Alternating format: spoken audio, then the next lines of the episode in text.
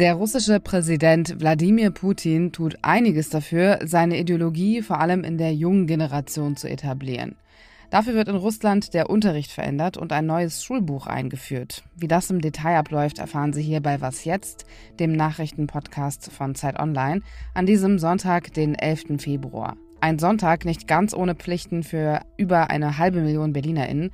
Nach einigen Pannen in den Wahllokalen muss die Bundestagswahl 2021 in einigen Wahlbezirken wiederholt werden.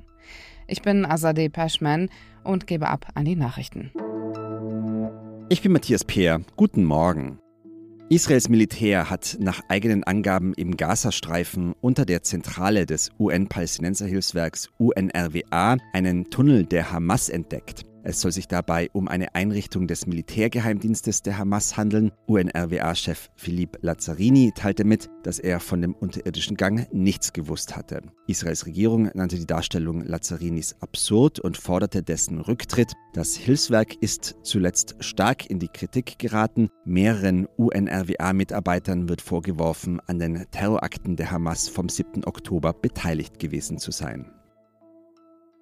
Der republikanische Präsidentschaftsbewerber Donald Trump hat NATO-Staaten mit einem Ende der militärischen Beistandsverpflichtung gedroht, sollten sich diese nicht an ihre finanziellen Verpflichtungen halten. Er werde solche Länder im Fall eines Angriffs durch Russland nicht unterstützen, sagte Trump bei einem Wahlkampfauftritt und fügte hinzu, er würde die Angreifer sogar ermutigen. Trump bezieht sich dabei auf das NATO-Ziel, dass jeder Mitgliedstaat mindestens 2% seiner Wirtschaftsleistung für die Verteidigung ausgeben soll.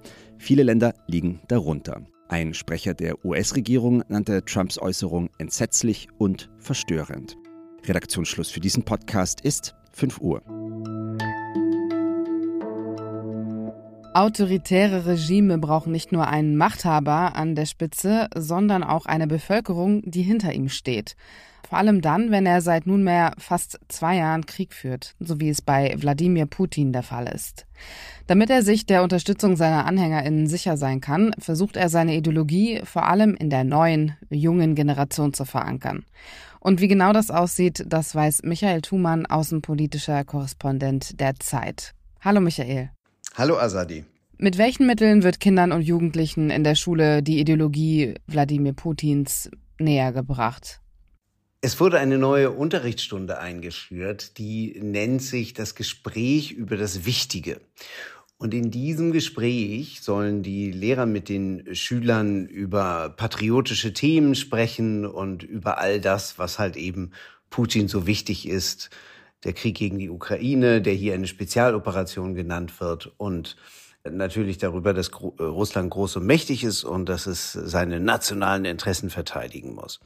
Und das übt man dann auch im Konkreten. Es gibt halt Unterrichtsstunden beim Werken zum Beispiel. Da werden dann von Schülern werden Prothesen für verwundete Soldaten an der Front gebastelt. Es wird aber auch geübt, wie man mit Waffen umgeht, beziehungsweise wie man sie auseinander und zusammenbaut. Das heißt also insgesamt hat die Schule den Auftrag, die Schülerinnen und Schüler näher zu bringen an das, was Putin da betreibt, nämlich den Krieg.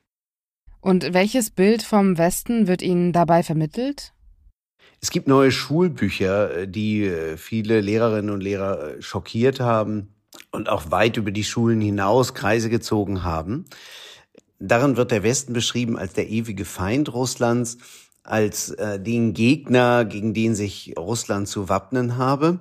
Und dabei gibt's dann halt eben auch verrückte Lesarten der Geschichte. Also zum Beispiel die, dass 1989 äh, bis 91 gegen Ende der Sowjetunion der damalige sowjetische Präsident Michael Gorbatschow alles ohne Not dahingegeben habe, aufgegeben habe, die Truppen der Sowjetunion zurückgezogen habe, ohne dafür was zu bekommen, was einfach überhaupt nicht stimmt.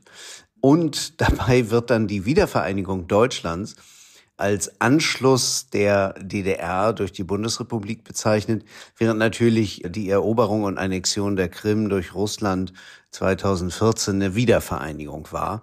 Und natürlich wird auch jede in irgendeiner Form ähm, Kritik an früheren Sowjetführern, wie zum Beispiel dem brutalen Herrscher Josef Stalin als pro-amerikanisch abgetan. Das heißt also insgesamt versucht man einfach so ein patriotisches Jubelschulbuch den Schülern vorzuführen und wie gesagt, immer mit dem Westen als dem Gegner schlechthin.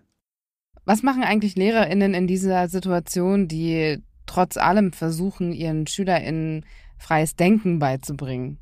Ja, ich habe mit einigen gesprochen, die sind da recht verzweifelt, haben sich aber auch ein paar ganz kluge Sachen überlegt. Also eine Lehrerin erzählte mir davon, dass sie mit ihren Schülerinnen und Schülern darüber spricht, das offen thematisiert und sagt, wisst ihr, wenn wir ein Examen schreiben, ihr habt einfach keine andere Möglichkeit, schreibt rein, was von euch verlangt wird, was ihr denken sollt aber damit ihr das freie Denken nicht verlernt, dann setzt ihr einfach euch zu Hause nochmal hin und schreibt für euch nochmal auf, was ihr wirklich darüber denkt und wie ihr wirklich die gestellte Frage lösen würdet, wenn ihr euch nicht dem Diktat des Denkens von oben unterwerfen müsstet. Und den Text von Michael Thumann, den lesen Sie auf Zeit Online. Wir verlinken ihn in den Show Notes. Danke dir, Michael, und viele Grüße nach Moskau. Danke dir, Azadeh. Alles außer Putzen. Ich nehme mir immer vor, mehr zu lesen und bin dann umso zufriedener, wenn ich es endlich mal schaffe. Und noch besser ist es, wenn das Buch so gut ist, dass ich es weiterempfehlen kann. Gewässer im Ziplock heißt das Buch, das ich sehr schnell ausgelesen habe. Dana Vohwinkel hat es geschrieben. Darin geht es um das Erwachsenwerden der gewieften 15-jährigen Margarita und ihrem Sommer zwischen Berlin, Chicago und Jerusalem. Die Autorin wechselt dabei die Perspektiven und erzählt die vielschichtige Geschichte mal aus der Sicht von Margarita, mal aus der Sicht von ihrem Vater Avi und hat es auf jeden Fall geschafft, dass ich große Schwierigkeiten hatte, das Buch aus der Hand zu legen. Sehr, sehr spannender Roman. September 2021. Chaos vor den Wahllokalen, lange Warteschlangen, fehlende Stimmzettel. Wer in Berlin vor mehr als zwei Jahren seine Stimme abgegeben hat, der oder die hat diese Pannen womöglich selbst erlebt. Deshalb hat das Bundesverfassungsgericht entschieden, dass in einigen Wahlbezirken über eine halbe Million BerlinerInnen nochmals ihre Stimme abgeben müssen. Und zwar heute. An den Mehrheitsverhältnissen im Bundestag wird diese Wiederholungswahl zwar nichts ändern, aber es kann sein, dass einzelne Berliner Abgeordnete nicht mehr im Bundestag vertreten sind und dafür andere neu einziehen.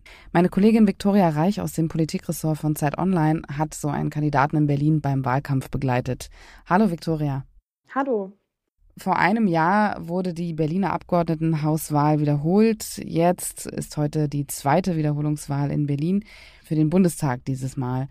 Was war dein Eindruck, als du mit dem SPD-Politiker Thorsten Einstmann unterwegs warst? Haben die Menschen überhaupt noch Lust, heute wählen zu gehen? Die Stimmung auf den Straßen war eher verhalten. Einige Menschen, die haben sich auf Diskussionen und Gespräche eingelassen, aber viele von ihnen haben auch überhaupt kein Interesse gezeigt und abgewunken. Und das liegt natürlich auch daran, dass es weniger angenehm ist, im Januar oder Februar bei einem Wahlstand Halt zu machen, wenn einem der Wind ins Gesicht bläst oder es regnet. Und ich hatte auch das Gefühl, dass die Berlinerinnen und Berliner ein bisschen des Wählens müde geworden sind. Letztes Jahr wurde die Wahl zum Berliner Abgeordnetenhaus wiederholt, jetzt eben die Bundestagswahl und im Juni steht dann schon wieder die Europawahl an. Und nächstes Jahr ist dann eben auch schon wieder Bundestagswahl. In der Wiederholungswahl da zeigt sich eine gewisse Absurdität, denn seit der Bundestagswahl 2021 sind inzwischen 27 Monate vergangen. Aber auch die Umsetzung des Urteils des Bundesverfassungsgerichts führt zu teilweise bizarren Folgen. Es kann zum Beispiel sein, dass in einer Straße nur die linke Häuserreihe wählen darf. Außerdem durften einige Wählerinnen und Wähler zweimal abstimmen, wenn sie zum Beispiel nach der Wahl 2021 umgezogen sind, in einem Bezirk, in dem jetzt eben nochmal gewählt wird. Und wer 2021 in einem Bezirk gewohnt hat, in dem es zu Wahlpannen kam, dann aber weggezogen ist, der darf jetzt gar nicht mehr abstimmen. Das bedeutet, die Wahl ist eben nicht für alle gleich. Jetzt hast du es gerade selbst schon erwähnt, nächstes Jahr steht die nächste Bundestagswahl an.